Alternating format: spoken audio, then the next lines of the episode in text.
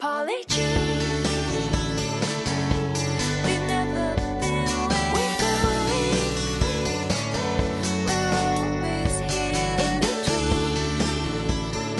Fala, mestres, beleza? Thunder aqui, sejam bem-vindos ao nosso Chá de Trovão, o seu podcast semanal para falar dos animes da semana. Esse episódio foi gravado ao vivo em nossa Twitch. Se você quiser acompanhar as gravações, entrem no link aqui na descrição. Então é isso, preparem o seu chá e vamos lá. Episódio 14 e 15 de Carolei Tuesday e estamos aqui com, com a nossa formação Sarazamai. Então acho justo a gente começar com Sara! Sarazamai! Pronto. tá Olha o ótimo. delay, olha o delay do outro. Muito olha o delay do bom, outro. muito bom, muito Ah, bom. É, estamos, estamos chupando pouca Shirikodama nesses últimos tempos, então a gente está um pouco desincronizado. Mas acontece. É. Ah, e, e olha só, antes vocês relutavam fazer isso, agora vocês fazem com gosto, né? Eu fazia sempre, o, o Kuduto era o Igor. ah, é, Depois, depois, depois que a gente perde, a gente dá valor, né? Valor a Sarazamai aí. ah, Valor olha a só. Sarazamai. Muito bom, muito bom. Eu já dava valor Porque a antes, antes de, de perder. depois- Hum. É que depois que a gente troca Sarazamai por Dr. Stone, a gente pensa, Aí olha o que a gente fez. Não, quando a gente troca Tata no Yusha pra Dr. Stone, você fala. Hum, tô com saudade do meu querido escudinho, do escudo do maniqueísmo. Caralho. Então, Não exagera. Não, eu, tô, eu Não juro pra exagere. vocês que eu tô com saudade do, do escudo do maniqueísmo. Pelo menos eu me Cara, Você tá com divertia. saudade de coisa ruim, você tem que ficar com saudade de Kaguya-sama. Né? Ah, mas aí é fácil, né? Mas é, que- é que tá, no momento que você fica com saudade da coisa ruim, é aí que o negócio fica tenso. Exatamente, cara, exatamente. Mas aí é a vida do Thunder, né? Pois é, caralho, É, hein? Não, não é a minha. Pois é. Mas enfim, o episódio 14 começa com o senhor Papai Noel do Machado. E esse episódio foi, foi tudo, tudo certo, né, cara? Rolou maconha, rolou drogas, rock and roll. tu viu no fundo? Ro- cara, rolou tudo que um- uma grande estrela do rock precisa pra fazer músicas.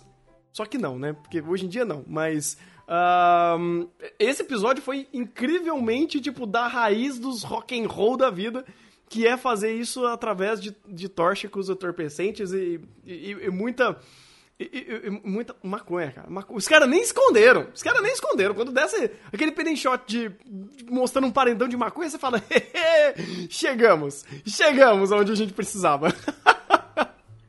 É que também a gente não sabe como é a legislação, mas aparentemente tá tudo ok. É que não tem problema também. Talvez. Não vejo, não vejo problemas. Se eles estão usando pra, pra cunho de, de inspiração, qual é o problema? Exatamente, medicinal só. Medicina, inspiração. Aí tá aceitável. Você precisa de um desses, Thunder, pra quando for ser Dr. Stone. Mas Não nem de- aquele vou- matagal inteiro, rapaz. É isso que eu ia falar, é um cigarro ou uma plantação? Ai, rapaz do céu, cara. Mas nem, mas nem a plantação inteira pra tentar me, me conter com aquilo, né? Mas fomos apresentados ao nosso querido Papai Noel do Texas, que eu não lembro o nome dele, rapaz, faz, faz um tempinho aí. Em- eventualmente vai aparecer aqui na tela o nome dele. Mas ele era o grande produtor creepy, e o, o grande cara da, do submundo da, do, do estrelato, o produtor lendário.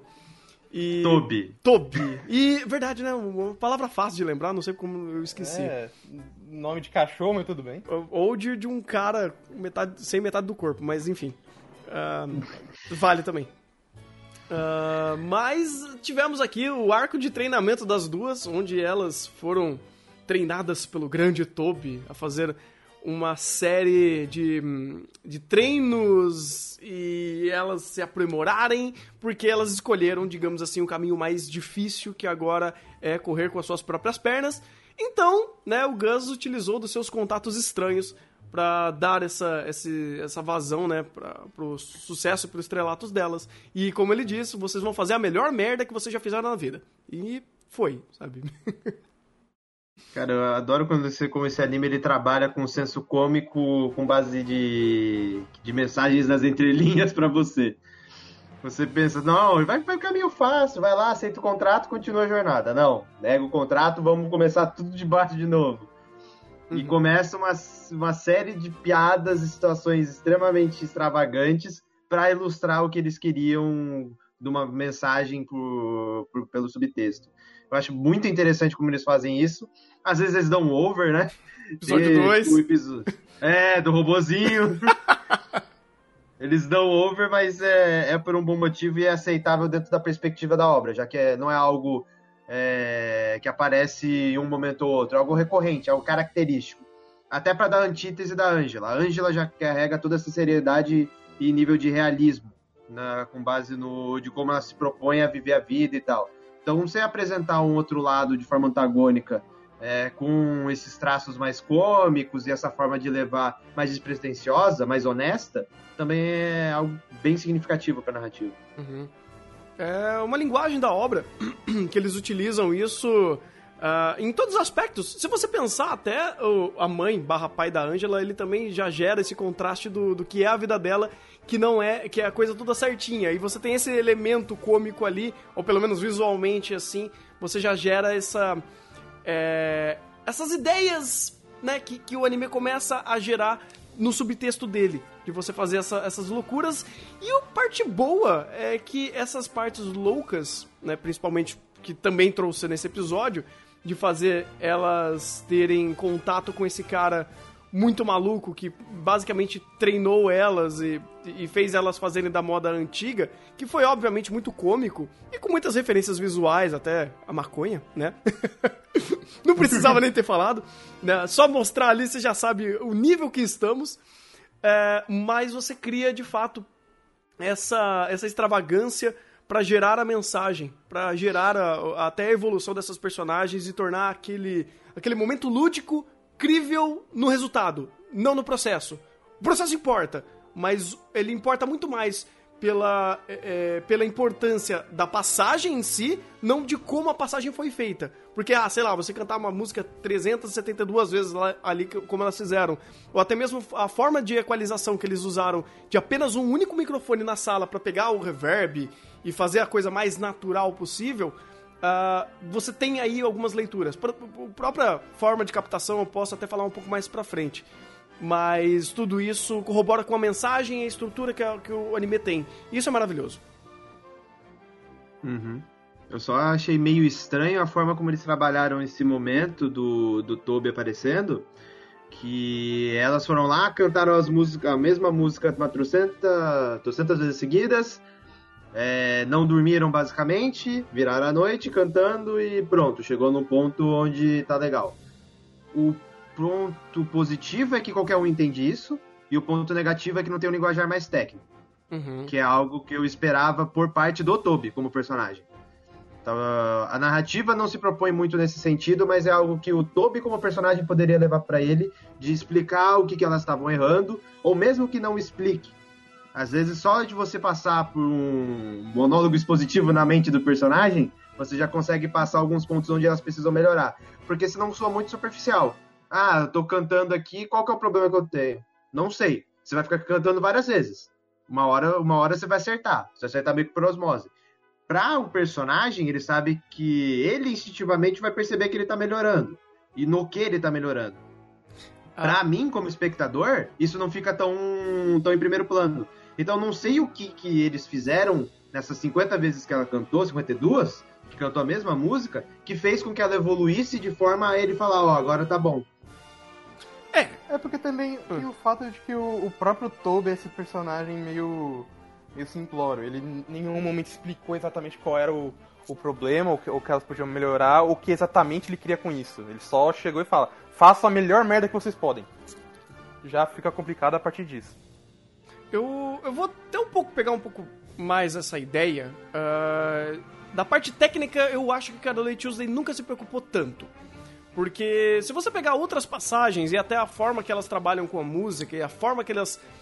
O, tom que elas traz, tratam desse assunto é sempre mais coloquial. Você não tem um termo técnico sendo jogado ou sendo usado para explicar alguma coisa.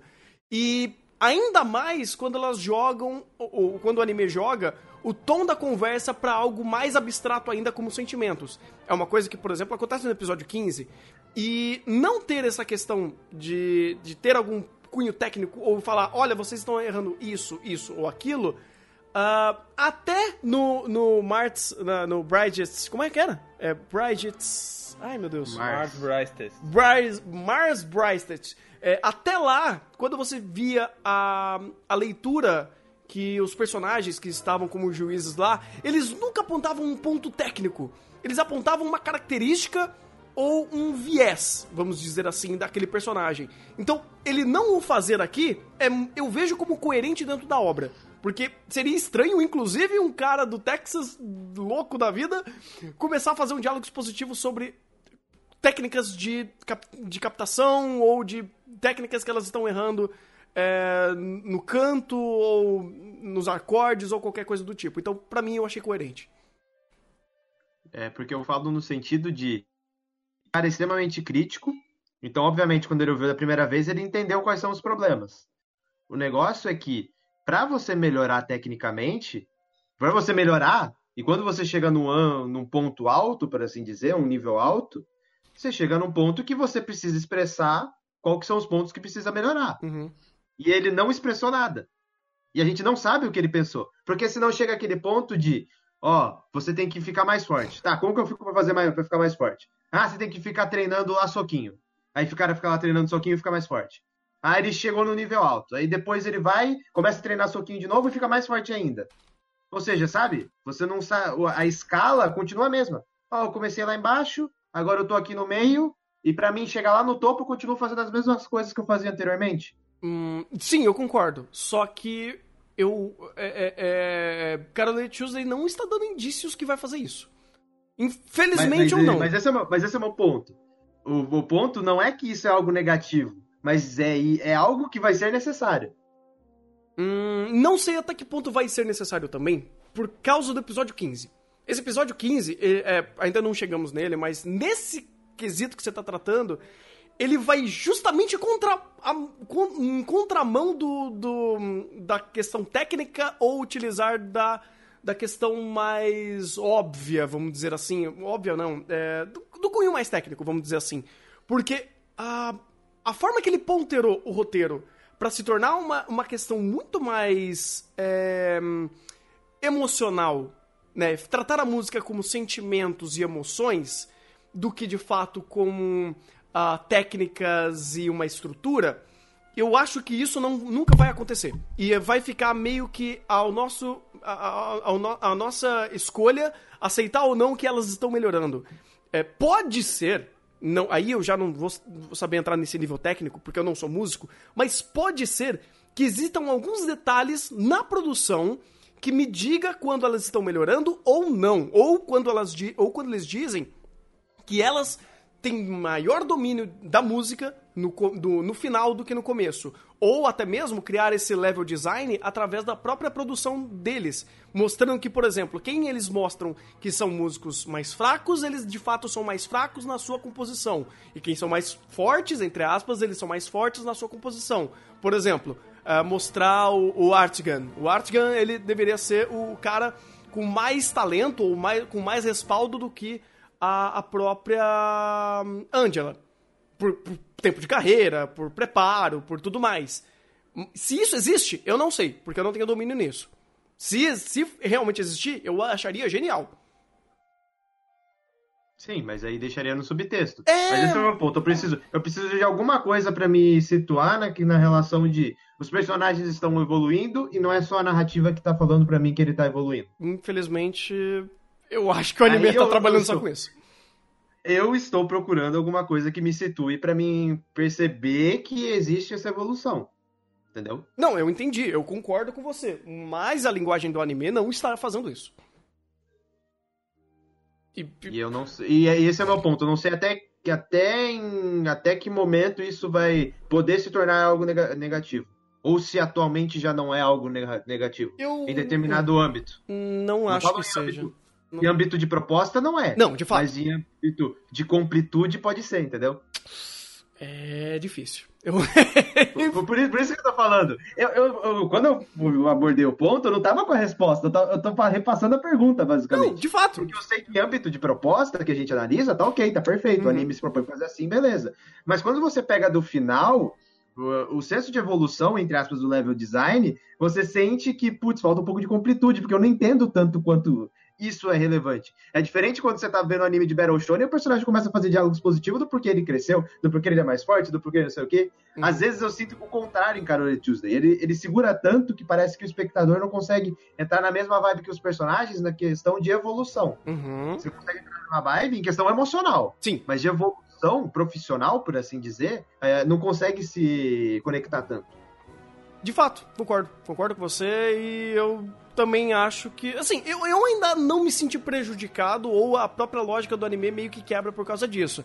Mas ainda tem chão pra frente pra eles provarem isso ou não.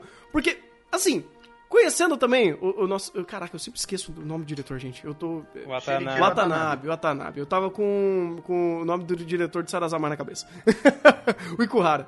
Ah, é, o Watanabe, ele pode estar sabendo já sobre tudo isso, e eu tenho quase certeza que ele já tem ciência disso, e eu acho que existe uma possibilidade dele chegar no final e falar: hum, sabe esse level design? Nunca foi importante.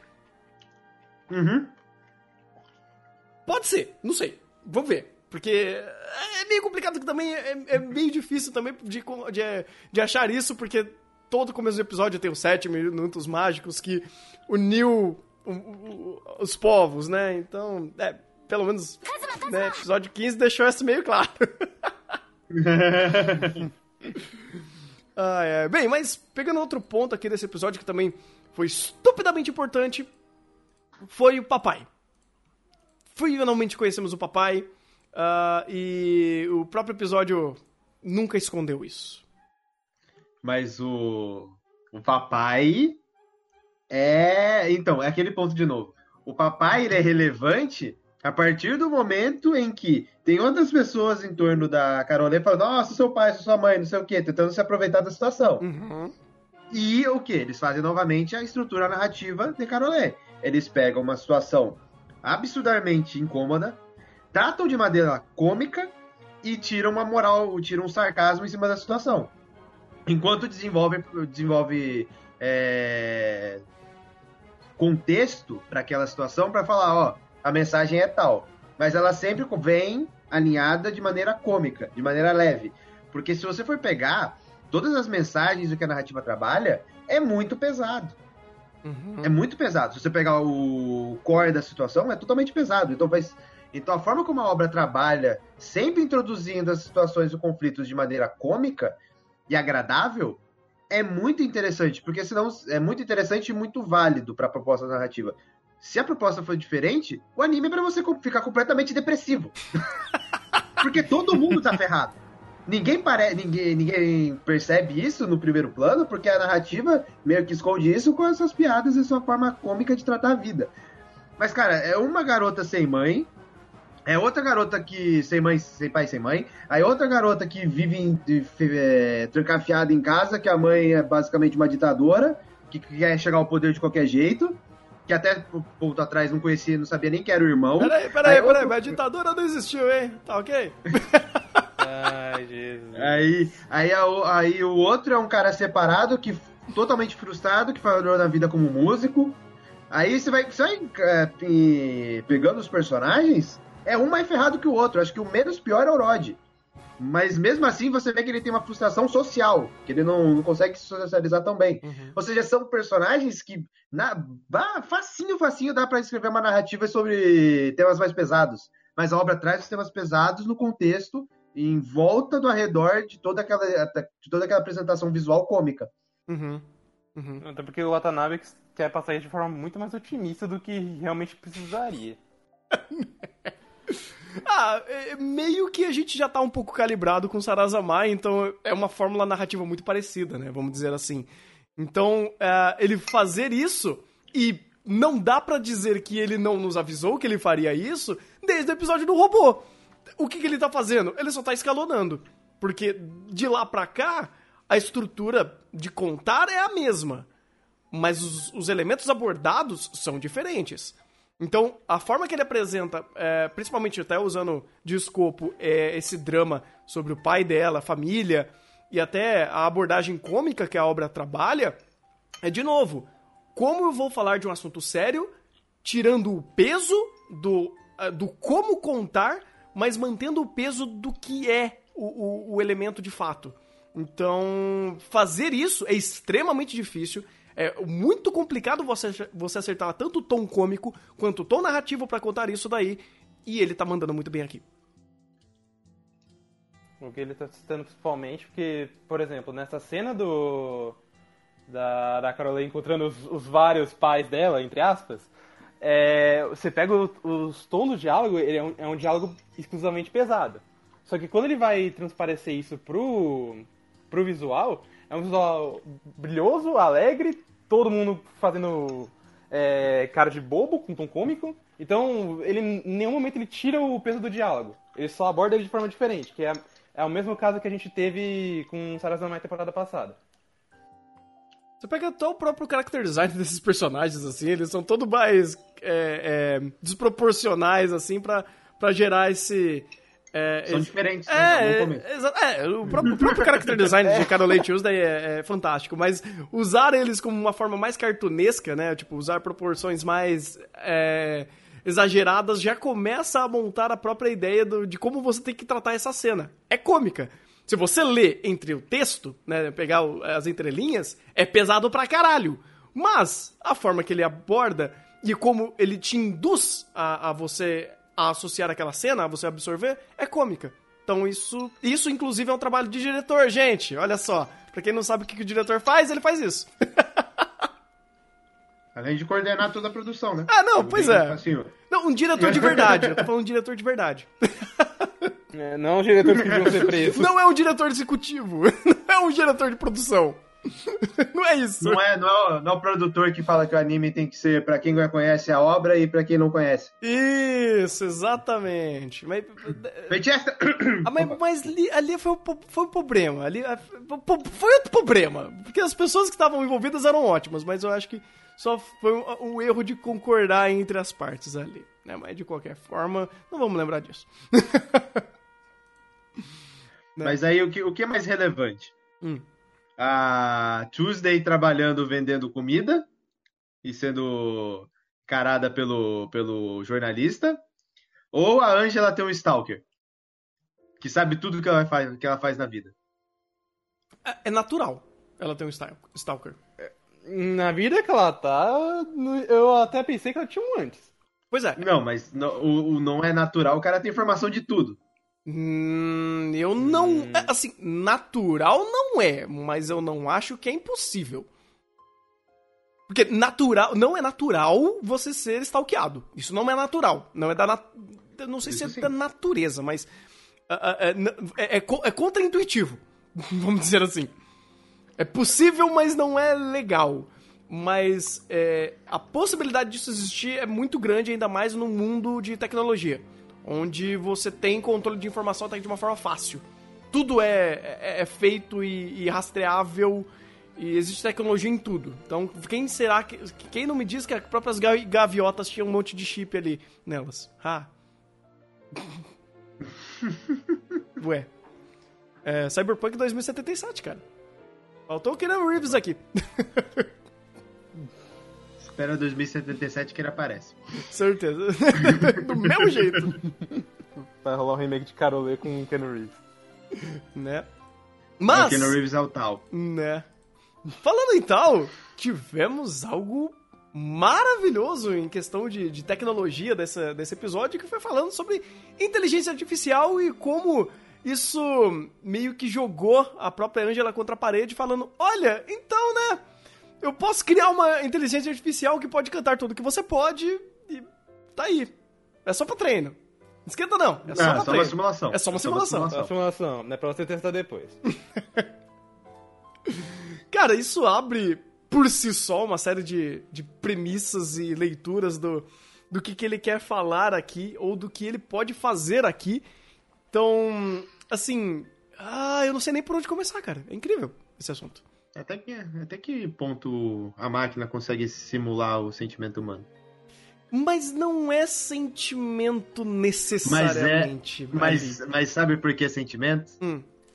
Porque ele fala que as músicas são compostas com base na em como ela tá em questão de sentimento, Sim. o que ela viveu, o que ela passou, e que isso influencia na música, na composição da música. Aí você vê ele com uma inteligência artificial simulando o canto dela, colocando todas essas emoções na equação. Uhum. Querendo ou não, mesmo que terceirizado, é o, ser- é sentimento de um ser humano sendo é, emplacado numa máquina. Sim.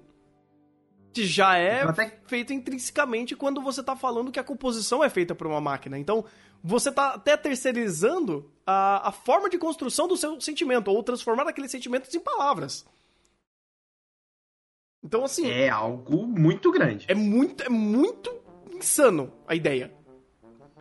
É- é- ela é crível, ela é muito crível, mas você vê e, e usar a- e ter a própria Angela sendo contra, é, colocada ali na frente de uma cópia dela cantando igualzinho a ela, você fala, tipo, beleza, não serve mais pra porra nem, nenhuma, então me joga fora e você tem aí, aí, aí, pronto, resolvido. Aí, aí, ficou estranha essa frase. Um detalhe, ta- é que aí que tem, tem um detalhe também. É, no- na, na própria premissa de Carolê, a gente entende que o- as máquinas quase que dominaram a questão do entretenimento. Por que quase? Porque você ainda precisa de pessoas para manipulá-las ou para gerar essa informação. É por isso que você tem os DJs como o Ertigan ou pessoas como o Tal que pegam a, a artistas como a própria Angela para pegar informações. O que o Tal aparenta é principalmente é, avançar isso de forma que você só precisa da máquina. E aí a, a discussão de- disso que vai longe. Vai. É. Ainda a obra não pegou pra discutir. Ele só deixou o bait. E deixou o cérebro, o cérebro fervendo, cara. Porque. ahn, se for começar a correlacionar, e se realmente Carole Tuesday quiser trabalhar o mundo como eles estão tentando, e começando a introduzir agora em alguns outros vieses muito mais pesados como política, é, rapaz, vamos ter muitas coisas pra ser visto aqui. É que ele já vem trabalhando muita coisa nas entrelinhas. Uhum. E, inclusive, é, a própria narrativa é moldada em uma crítica ferrenha à indú- indústria musical. De que você pode ser. Até no episódio 15 tem aquela frase, né? Ah, você com. é, do, do cara que faleceu agora, esqueci o nome dele. E que você.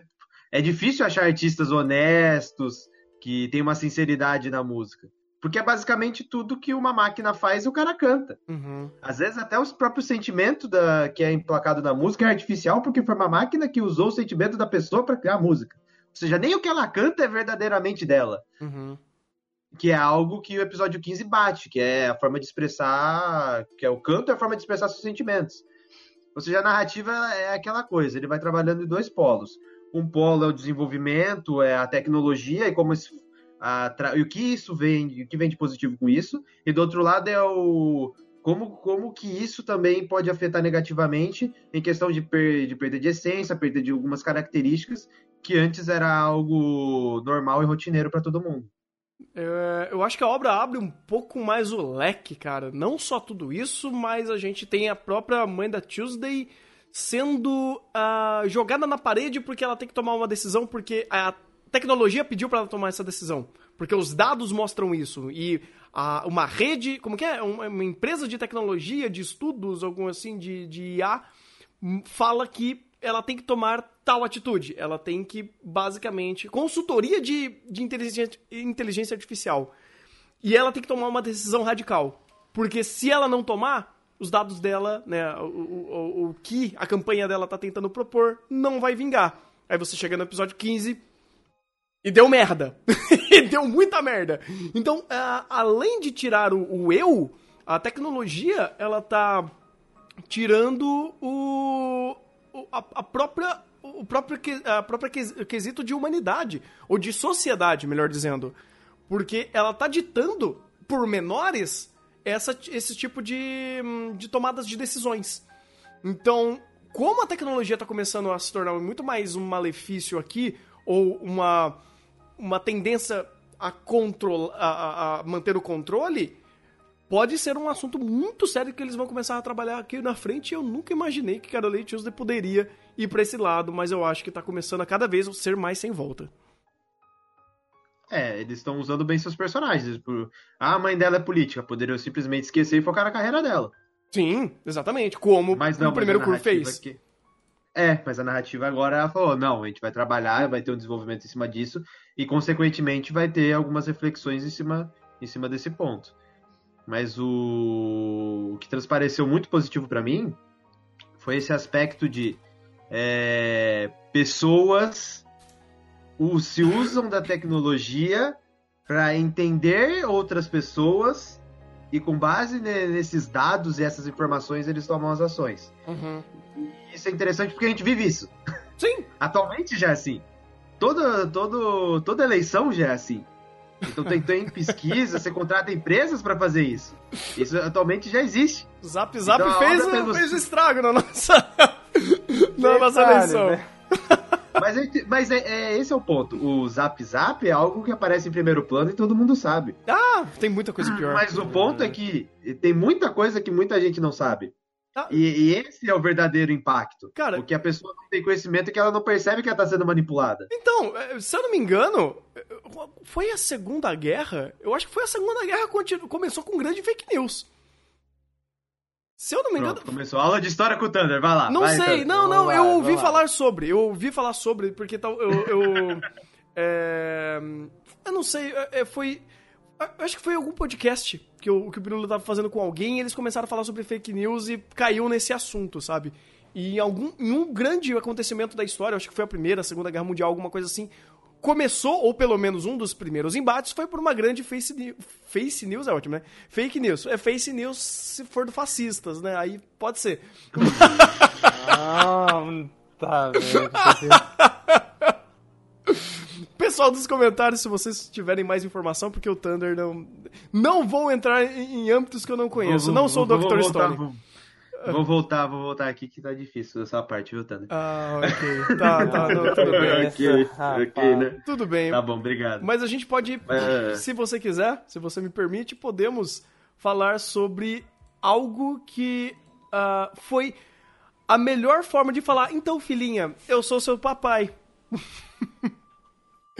Porque ah, eu achei muito honesto, muito honesto, como eles construíram essa cena e a própria forma de construir a cena e o diálogo. ah, ele foi, foi um- uma construção de classe, se posso parafrasear dessa forma. Porque é aquele negócio. Desde o começo a história não. A, direção não escondeu. Eu sabia, você sabia, todo mundo sabia. Ela poderia tá, talvez saber. O cara sabia, então não tinha o porquê pegar isso daí e estender ao ad infinito.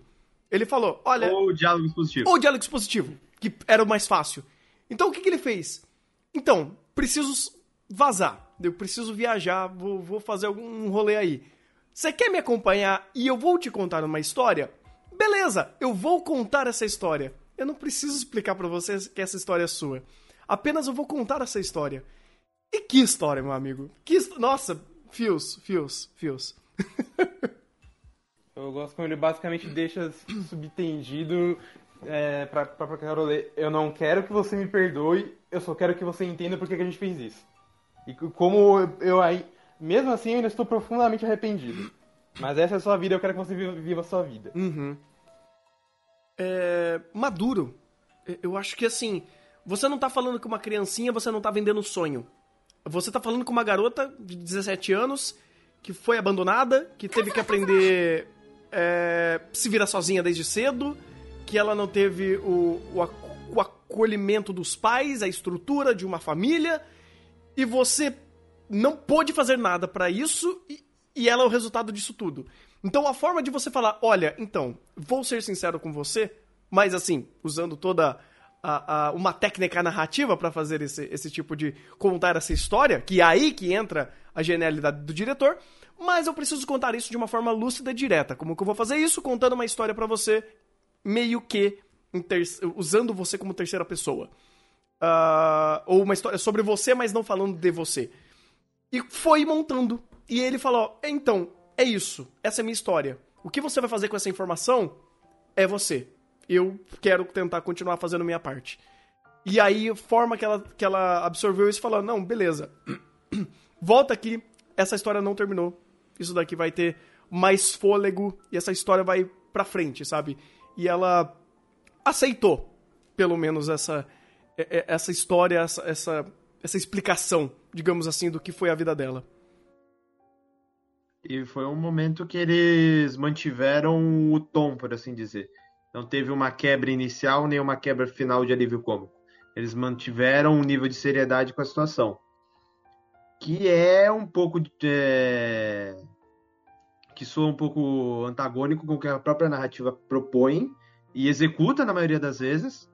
De ter esse momento de alívio cômico antes ou depois para fazer a quebra da, do momento dramático. Mas que aqui não, aqui eles mantiveram, eu não, eu não sei porquê, eu não sei se foi pelo tom da situação ter sido mais pesado do que em outros momentos, de- se bem que teve outros momentos também muito pesados que a obra tratou, mas aqui especificamente a obra é, decidiu passar o sentimento por completo, em completude.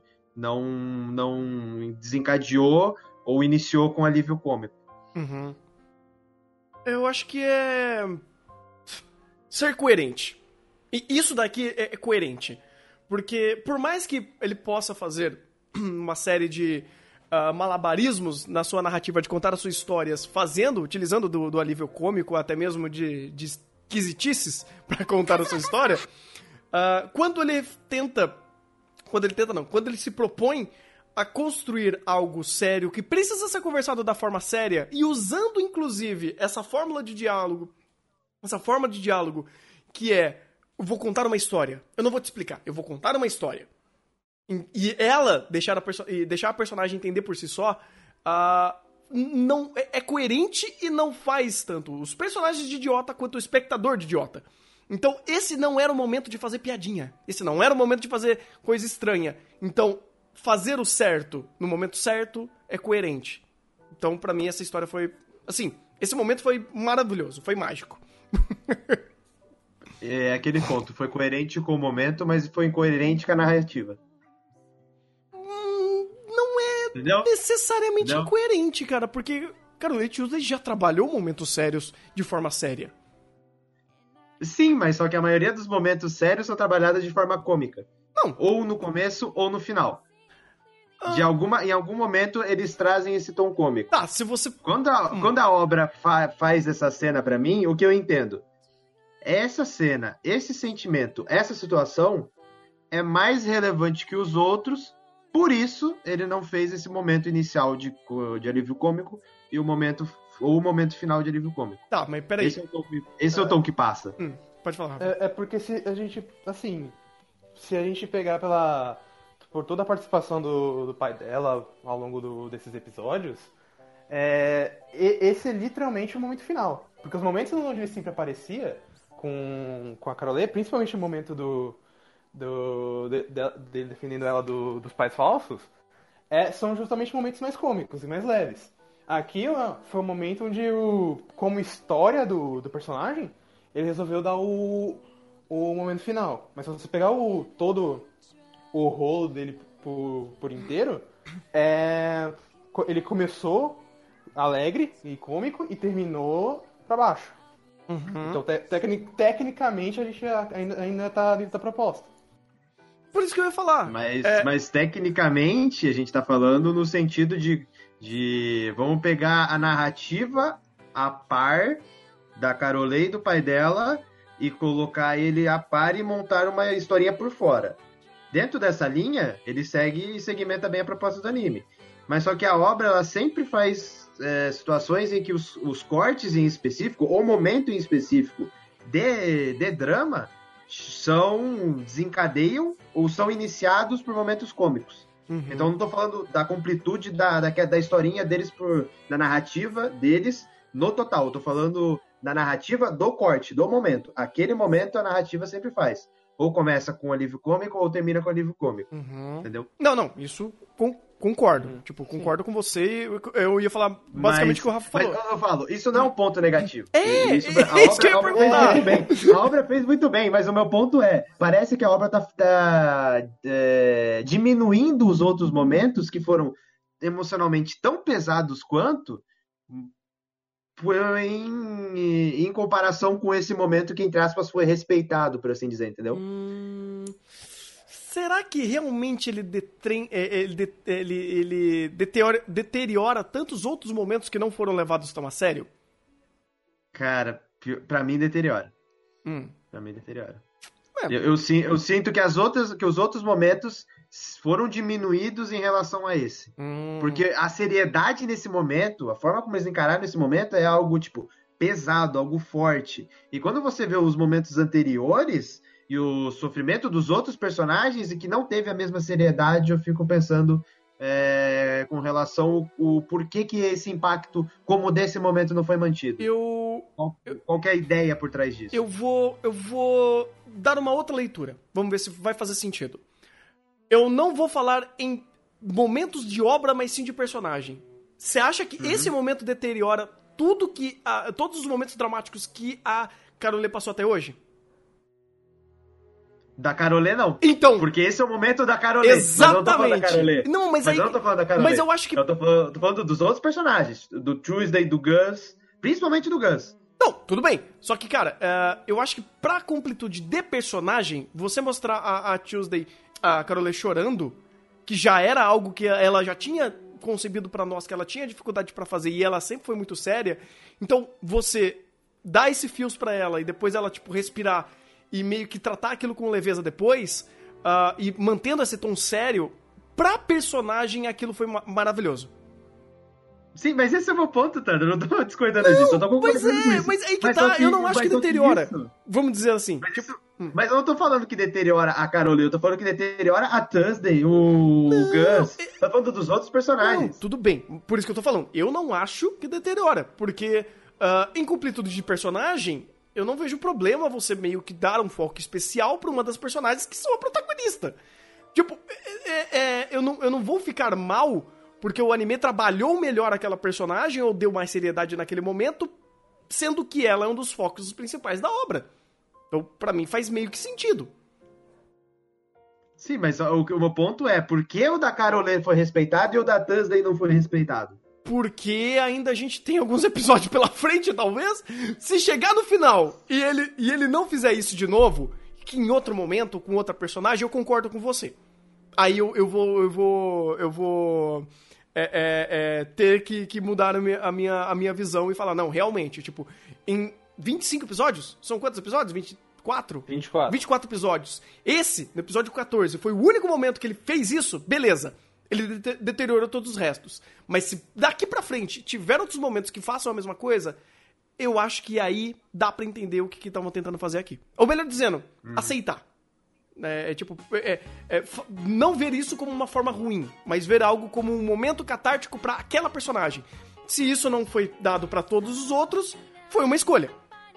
Tipo, se tiver da Tuesday, melhor ainda, porque daí você coloca as duas em pé de igualdade em questão da própria, é, vamos dizer assim, dete- deteriorização desses outros momentos. Da Tuesday principalmente porque é, o, o momento mais catártico dela com a própria, ma- própria família foi quando ela entendeu o irmão e desobedeceu a mãe. Sim. Porém, ela, ela em nenhum momento ainda é, bateu com a própria mãe de frente es- expressar o, o que ela realmente sente, o que ela quer. É, porque ela Então, não fez isso. Isso.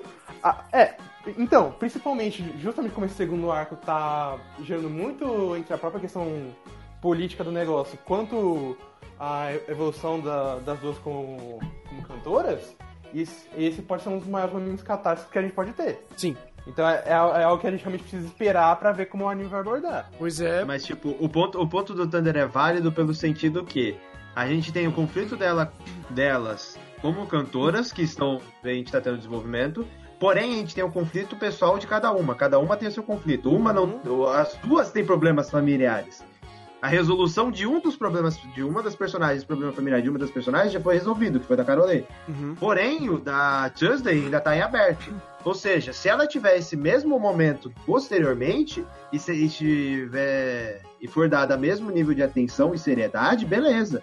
A narrativa ela se propõe a fazer um cômico durante o desenvolvimento, mas ela respeita a resolução e respeita a catarse que o personagem está tendo. Se isso ocorrer, beleza, perfeito, não tem o que reclamar.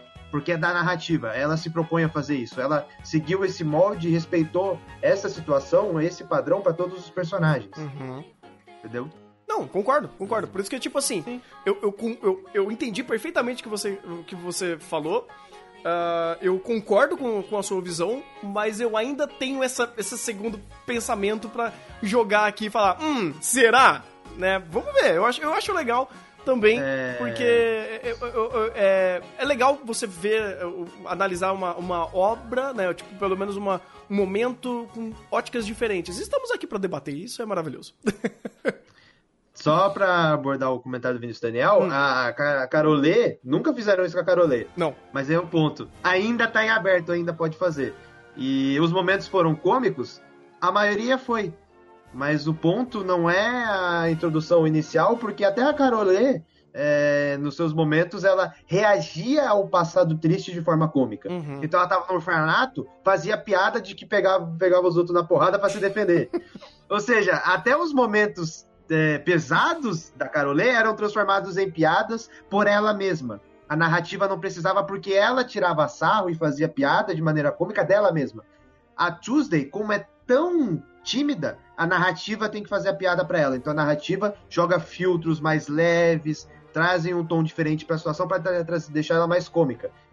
Quanto a Carolê, ela transforma a- o passado dela em cômico, ela traz o cômico pra situação do, no meio daquele drama, a Tuesday precisava do efeito reverso. A narrativa traz o tom cômico pra aquele momento dela. Por isso que eu falo, as duas estão em pé de igualdade, as duas têm os momentos cômicos. Um, um pela própria narrativa pelo diretor, que traz esse tom pra Tuesday, e outro porque a Carolê ela traz pra ela mesma, ela mesma faz a piada com ela mesma, ela, ela se respeita nesse sentido. Por isso que eu falo, ainda dá pra. Se o diretor fizer esse momento catártico da, cara- da Tuesday e respeitar esse momento, tudo perfeito, narrativa bem orientada no sentido de, de como apresentar a situação. Sim, exatamente. Igual, em pé de igualdade para as duas. Olha só, incrível. Não, é porque eu concordo com o Vinícius no ponto dele, por isso que eu fui refletindo também e seguindo a linha de raciocínio dele. Uhum. Aí a gente chegou nessa conclusão aqui. Ainda dá pra. Não é tipo um ponto negativo, ainda dá pra se trabalhar nisso e ter um ponto de vista diferente no final. Sim, sim. Por isso que eu, eu trouxe essa, essa outra leitura, porque ainda dá, né? Ainda, te- ainda dá tempo para o anime mostrar muito mais nuances na sua narrativa. E falando em não só nuances da narrativa, mas eu acho que tá começando a ter algumas nuances de tom. Porque ah, ter cenas de violência em Carol Tuesday, no episódio 15, você fala: opa, peraí, vamos ligar um botãozinho de alerta aqui, porque é, os diálogos não estavam só entre as entrelinhas. né? Vou até me adiantar um pouco mais pra falar sobre essa cena em si, depois a gente fala sobre o. De- é, qual que é o nome do, do brother lá? O. No. Desmond. Desmond. Desmond. Ah, eu tô tentando achar o lugar aqui que. Ah, aqui, o debate. Porque esse momento. ah, tudo bem, ah, Thunder, é uma cena, é uma cena estática ali jogando. Mas, cara, você tá mostrando violência intrínseca, ah, é- é, implícita, no caso, ah, onde você vê fogo, fumaça, provavelmente uma- um conflito armado, e o, o anime fala guerra. Ele fala conflito armado. Ele fala que pode estourar uma guerra, que pode dar muita merda. Então, assim, opa, peraí. Episódio 15, Carolei Tuesday falando sobre guerra, sobre conflito político, que escalonou pra um, pra uma, pra um debate político caloroso, fervoroso, falando sobre ah, xenofobia, falando sobre questões políticas, questões econômicas e todo um discurso de ódio para os terráqueos e dizendo que eles podem tomar a, digamos assim, tudo que os, os marcianos é, construíram e que eles são a raça superior. Você. Pera aí, cara. Eu- Que tipo de Audio Noah Zero é isso? pois é, ok. Eu, eu ia falar uma coisa boa, na verdade. Eu ia falar que tipo de Gundam é esse. É, pode ser. O o Iron Blooded Orphans, é, eles. eles é, tem, tem. Não, tem não, muito Gu- Gu- Gundam em, em geral. geral, porque em o- geral. pró- O, próprio Universal Century tem isso. Mas, ô, ô, Thunder, eu acho que o principal ponto Além disso, esse, esse contexto é muito bom. Mas esse contexto traz um outro recurso que aí eu vi o Watanabe trabalhando e eu fiquei muito feliz com o tom que ele deu pra todo esse episódio. Hum. Porque tem aquela coisa que a gente fala.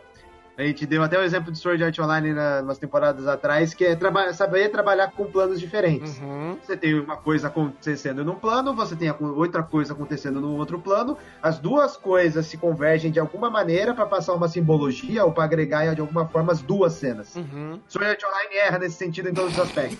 Porque ele não consegue tirar nada. Na verdade, ele prejudica algum- as duas cenas com- eh, correlacionando as duas e Para tentando trabalhar nesses dois planos. Para de me lembrar disso, por É. favor.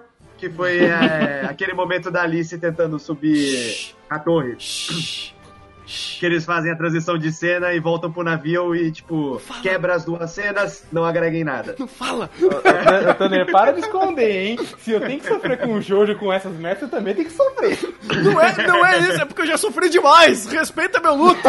Eu Exato. Respeita minha história, Exato. cara. Mas é, é, sa- sa- saiba dos erros e sofra junto.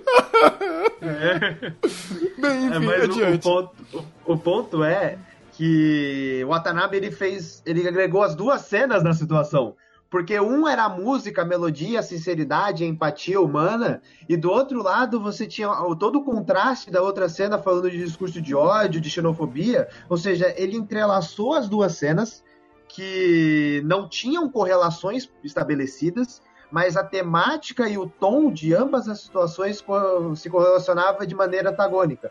Ou seja, quando você saía de, do momento do canto, ou do momento daquele personagem apaixonado, tipo, baseado na empatia humana, na sinceridade, e você vai para um momento totalmente diferente, que é ódio a outros seres humanos, a outros seres que, que vivem com você, ou seja, é uma, uma forma de correlacionar as cenas de maneira antagônica, de levar o sentimento de uma cena para outra e, e postergar naquele outro momento.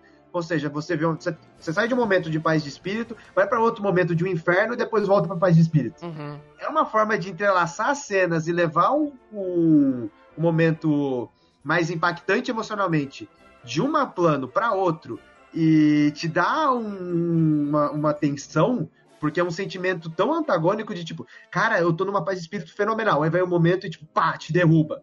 É um inferno completo. Aí depois volta, sabe? Essa- essas quebras fazem com que tanto o momento de paz de espírito ou o momento de ah, vamos celebrar o ser humano, vamos celebrar o amor e a empatia, vamos celebrar o canto e a sinceridade. Você sai desse momento e vai para o outro momento que é vamos, entre aspas, celebrar tudo que é de mal, de xenofobia, de discurso de ódio, não sei o quê. Faz com que você valorize o anterior de maneira. Ou você valorize e você tenha um foco maior no momento anterior. É, é incômodo. E isso funciona muito bem para entrelaçar os dois planos. É porque você contrasta, né? O contraste é sempre muito importante em obras pra você não criar uma monotonia ou pra você não criar essas equivalências, vamos dizer assim, né? Ou melhor dizendo, pra você criar equivalências. Porque ah, aqui, tematicamente, inclusive, esse é um dos episódios que ele acerta em cheio. Sabe? É um, é um gancho de direita no, no maxilar que você. Velho, você fala, mano. Esse episódio ele consegue é, instigar não só pela própria ah, continuidade da, da sua narrativa, do que ele quer continuar contando, mas o, o tom temático que ele quer trazer. Porque agora, mais uma vez, ele tá falando sobre sentimentos, sobre empatia agora, né? Agora empatia para de um humano com o outro.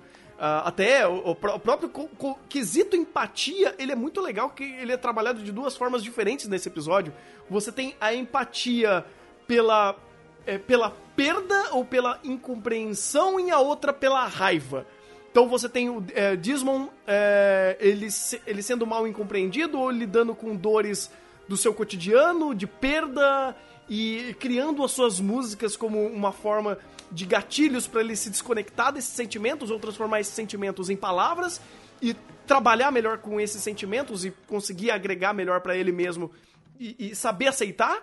E você tem do outro lado um, uma empatia nula, zero, lidando com um povo, lidando com uma nação, li- lidando com uma questão política, econômica e social. Então, o conceito de empatia nesse episódio também foi muito trabalhado entre as entrelinhas E a forma que ele contrasta isso, jogando de uma série de elementos visuais e elementos narrativos, usando até a própria Tuesday como um contraponto da mãe, porque ela é empática e a mãe não. Ah, você tem a própria música sendo usada de uma forma mais natural, como ele trata, é, como o Desmond trata, e você tem a própria tecnologia destruindo tudo, sendo um dos, uma das alavancas para esse para essa questão política que está sendo gerada.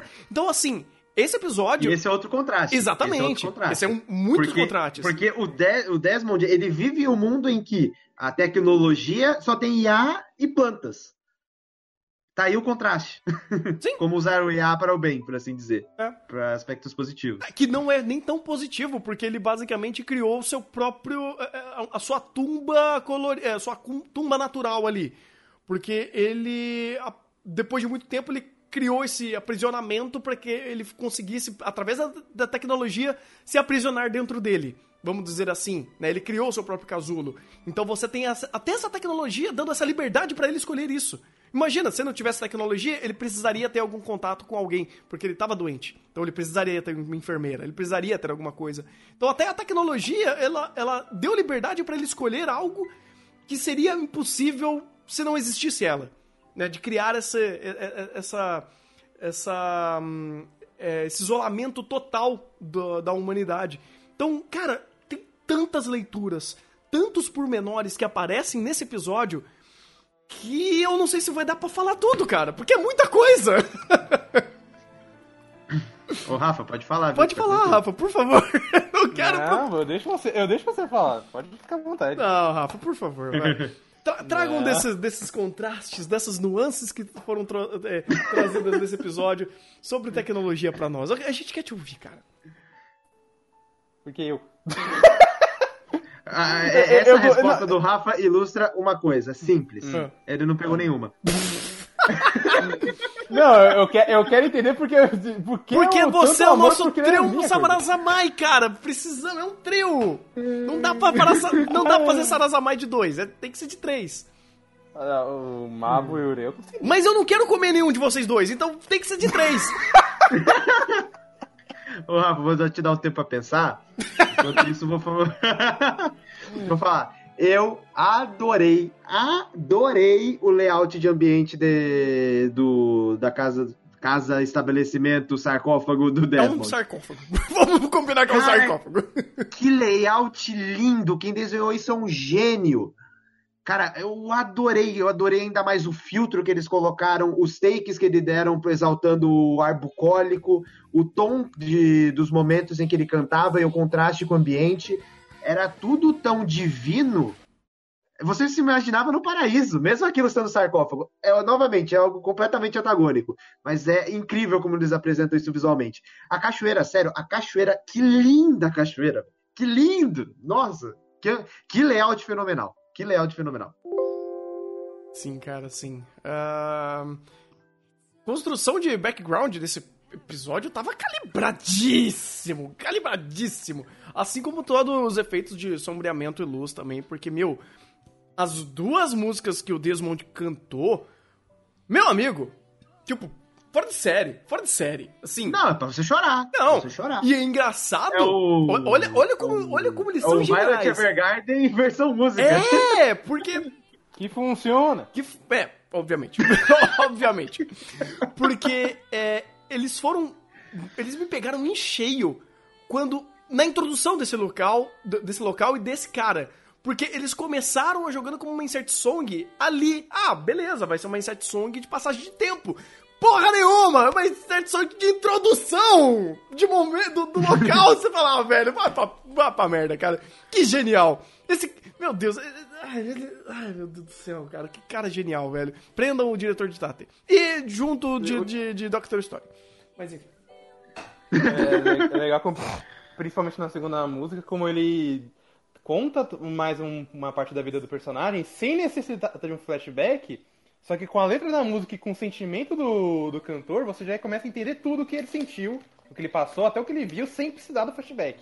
Uma coisa que, por exemplo, tanto é, um, uma IA não seria capaz de fazer, porque não seria capaz de criar esse sentimento como o Desmond conseguiu criar, tanto em, até em quesito mais técnico, como é muito difícil você realmente criar uma música do zero pra dar contexto pro, pra todo mundo sem ter qualquer, qualquer dica visual. Porque era basicamente ele com ele. Né? O- a câmera não saía deles ali. Ele não chegou a mostrar nada. E, de novo, Carly Tuesday não fazendo flashback gratuitos, né? Isso é ótimo. E principalmente porque, tipo, é, ele, ele, ele canta isso não só pra, pra elas, e não diria nem pro espectador, mas, mas pra tudo que consigo ouvir. É como se ele já. Como ele já sabe que ele não vai tomar o remédio e ele, ele vai ser punido por isso, ele já tá contando suas últimas frustrações. E, é- e esse momento final onde é, o Desmond tá cantando e a música dele tá contrastando com o momento da, da mãe da Tuesday fazendo lá o discurso dela. Que é um momento também muito amplamente antagônico e que novamente ele utiliza o, o conceito de, de vamos apresentar uma música que é antagônica àquele momento para intensificar o como aquele momento é, entre aspas, estúpido. Uhum. Nossa, porque ela não só antagoniza, mas corrobora, né, para você ah, construir, digamos assim, não é, é, diretamente e nem obviamente, mas eu senti uma passagem, uma passagem de bastão aqui. Eu senti tipo, olha, vocês entendem o que eu quero dizer. Então eu vou dizer o que eu preciso dizer pra vocês. É isso. É isso. essa é a minha visão de música. É isso que eu vejo que a música funciona. É assim que eu uso a música pra expressar os meus sentimentos. E eu quero dar isso daqui pra vocês. Eu quero, eu quero deixar esse bastão, passar essa geração pra vocês. Sutil, de indiretamente, eh, não precisou explicar absolutamente nada e o roteiro foi incrivelmente competente pra criar essa sinergia desse personagem, construir esse personagem em um único episódio e basicamente deixar ele no final em coma, que foi uma introdução rápida, precisa, direcionada e tanto tematicamente quanto eh, da parte da construção como personagem em si, ambas perfeitas, sabe? Que, que E tá- novamente, sem alívio cômico. sem alívio cômico. Sem alívio cômico. Por isso que eu falei do episódio 14, que eu falei, pera, talvez Carolei Tuesday esteja passando no seu, no seu arco de transição de Steins Gate. Estamos passando pela, pela, pelo looping de mortes. Se é que vocês me entendem. Que satisfação, que satisfação esse episódio. Que satisfação esse episódio. Sim. O Thunder não, mas o episódio sim. Eu? Ué? Eu não fiz nada. Esse episódio é muito importante, cara. Eu, eu, eu vejo esse episódio como um episódio muito importante. Posso, posso estar certo, gostaria de estar certo, mas, Mas esse episódio é importante, porque no final elas falam que na época elas não sabiam o valor daquele momento. Uhum. Qual que era o valor de cantar, qual que era o valor do sentimento ao cantar, e depois elas descobriram. Então, é, esse. Pode ser que a gente veja os flashbacks desse episódio. Se bem que não é necessário, porque esse episódio vai demorar pra sair da cabeça. Pois é, é, eu acho que qualquer coisa que remeta a esse episódio já tá vivo ali dentro. Hum, e, cara, não sei, eu tô com medo agora do que, que eles podem fazer, porque, cara, vai dar merda! Vai dar muita merda! Isso é maravilhoso! ai, Eu não, ai. quero, eu não quero- eu não quero nem traçar paralelos. Eu não com vou, calma. eu não vou, eu não vou, cara. Eu Eu não pensei. vou traçar paralelos. Já pensou? É, Carol e Tuesday parando uma guerra também? Não sei. Seria idiota. sei. Mas. Seria- seria idiota. Seria muito idiota. Mas. Eu, eu, eu- eu prefiro ficar calado porque da última vez que a gente confiou, tivemos final de Dororo e final de Jude. Então eu prefiro esperar pra ver o que vamos ver. E final de Cado.